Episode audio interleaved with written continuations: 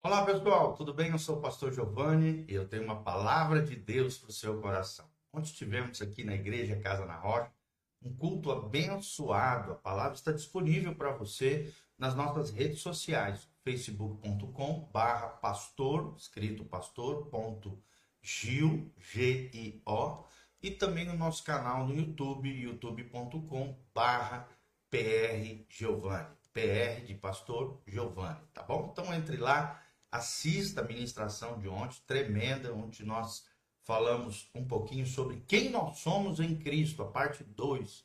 Estivemos ministrando ali baseados em Efésios, capítulo 1, de 3 até o 14. Então tenho certeza que essa palavra vai abençoar muito a sua vida, o seu coraçãozinho. Hoje, às 3 horas da tarde, nós temos uma reunião de intercessão, de oração. Se você puder, tiver disponibilidade, vem estar conosco Nesta quinta-feira, toda quinta-feira, das três até umas quatro, quatro e quinze, estamos aqui de joelhos dobrados, em pé, clamando, marchando, orando em favor da sua vida, da sua casa, da sua família, dos seus negócios, de tudo aquilo que você colocar as mãos.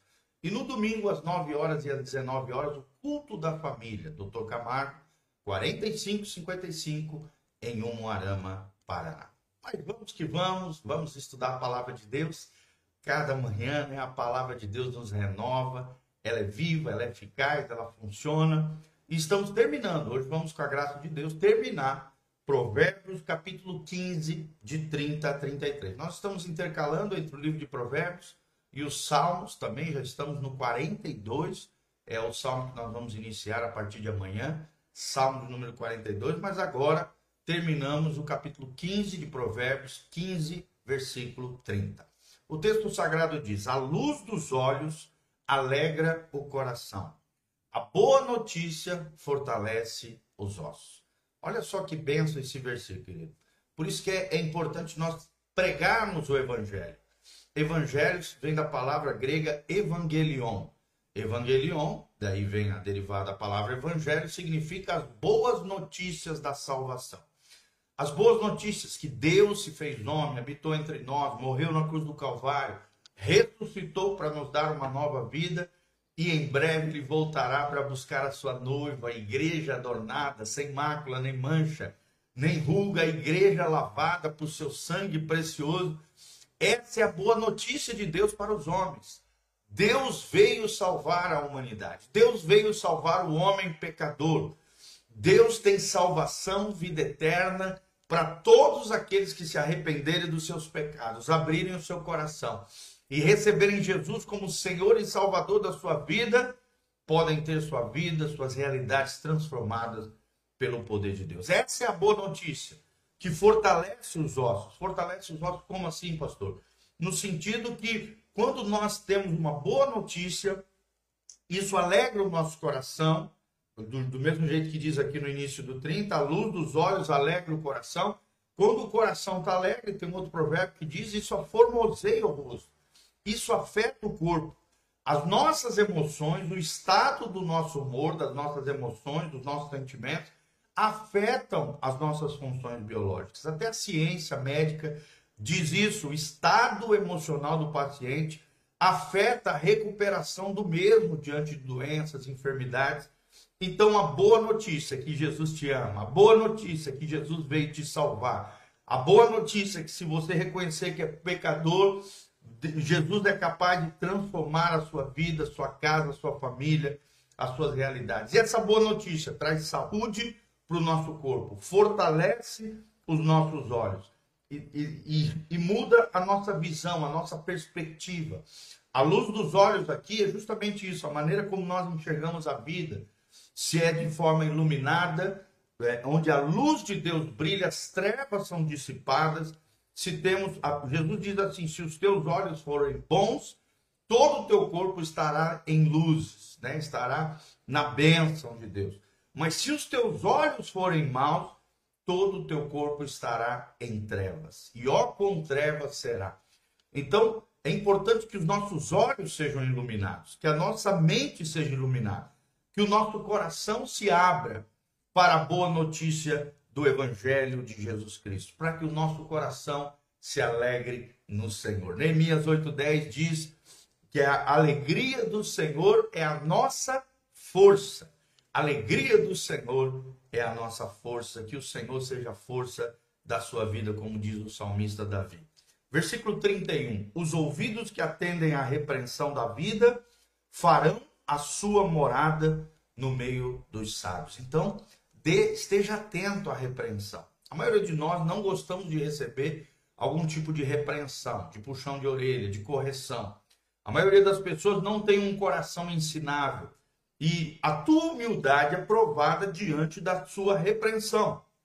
Quando alguém te chama atenção, quando alguém fala algum equívoco, erro, falha que você está vivendo, como é que você reage? Você se justifica, você é, é violento com o outro, você tenta desqualificar aquele que está tentando te ajudar em meio a um erro, a uma falha, a um desvio de caráter, de conduta. Dê ouvidos à repreensão, é o que diz o texto sagrado. A pessoa que está quebrantada, que está aos pés da cruz, que já morreu para si mesmo, que não tem um ego inflamado, mas crucificado, atende à repreensão, dá ouvidos à repreensão em meio à sua vida. Isso fará com que a sua morada seja no meio dos sábios. Toda pessoa sábia, ela atende conselhos, ela atende repreensão, ela aceita a exortação como um gesto de carinho do outro, de disciplina da parte de Deus, de correção de algum tipo de caminho que não está legal. Então é muito importante isso, né? Às vezes a gente vê na pregação quando estamos pregando, de repente temos que apertar a porca ali no sentido de, de chamar as pessoas à responsabilidade diante de Deus através da palavra. Tem irmãos que não gostam, tem irmãos que gostam de afago, gostam de alimentação do ego, gostam de inflar o seu coração, o seu ego, infelizmente. Mas só anda no meio de sábios aquele que atende, aquele que ouve, que dá ouvidos em meio à repreensão. Tá bom? Versículo 32 o que rejeita a instrução menospreza a própria alma, mas o que escuta a repreensão adquire entendimento. Então, se você quer ser uma pessoa entendida, inteligente, sábia, prudente, cuidadosa, zelosa, com uma vida próspera, abençoada, com uma alma sadia, não tóxica, mas uma alma, sabe, equilibrada nas várias esferas, nas várias dimensões da vida, lembre-se, não rejeite a instrução aceite a instrução, o conselho, tenha um coração ensinável, um coração capaz de aprender, um coração que aceita a instrução, que vai fazer bem para a tua própria alma. A instrução nos aperfeiçoa, nos capacita, é o processo de santificação de Deus com a nossa vida. Deus usa pessoas como um cinzel de Deus na nossa vida. O que é o cinzel? É aquela ferramenta que o, o, a, a pessoa que está esculpindo usa para esculpir. Se queremos ter a imagem de Cristo, sermos esculpidos pelo próprio Deus, a imagem do seu Filho amado, Deus vai usar pessoas para tratar conosco, para cuidar da nossa alma, para cuidar do nosso coração. Por isso, não menospreze a instrução, porque quem menospreza a instrução, menospreza e desqualifica e destrói a própria alma. Mas aquele que escuta, diz o texto sagrado, a repreensão, o puxão de orelha em amor, adquire entendimento. E quando você precisar repreender alguém, lembre-se aquilo que diz Gálatas: vós que sois espirituais, se vocês virem algum irmão errando, falhando, corrigiu com espírito de brandura, de docilidade, tendo cuidado de vós mesmos, para que vocês não venham tropeçar. Ou seja, temos que falar a verdade em amor. A verdade sem amor arrebenta e destrói com tudo. Mas a verdade em amor edifica, constrói e abençoa outros corações. E para fechar o 33, o, te, o temor do Senhor é a instrução da sabedoria. E precedendo a honra vai a humildade. Então, quanto mais humilde você for, mais honrado você será diante dos homens e principalmente diante de Deus. Antes da honra vem a humildade. Humildade é saber quem nós somos corretamente, de forma equilibrada, saudável, diante de Deus e diante dos homens. Humildade é estar aos pés da cruz, é ter um coração quebrantado diante de Deus, reconhecendo que Deus é o nosso Pai, é o nosso Senhor, é aquele que cuida de nós, nos protege, é o nosso justificador. Então, se você quer ser honrado por Deus e honrado através dos homens, tenha humildade. Você já percebeu que a pessoa humilde tem acesso a tudo e a todos? Consegue ter acesso desde o mais alto escalão à pessoa mais singela e simples, com menos posses e com mais, talvez ali, situação mais simplória. Então, quem é humilde tem acesso a todos, mas a pessoa soberba, arrogante, a Bíblia diz que o orgulho precede a queda, a arrogância destrói. Deus resiste aos soberbos, porém dá graça aos humildes. E é interessante que no início desse versículo diz: o temor do Senhor é a instrução de sabedoria.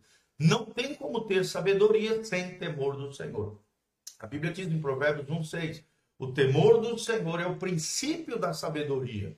O temor do Senhor é o apartar-se do mal, é dizer não ao mal, a coisa errada, aquilo que é contrário à palavra de Deus e dizer sim para Jesus, sim para Deus, sim para a vontade de Deus, que é boa, perfeita e agradável para a sua vida. Amém?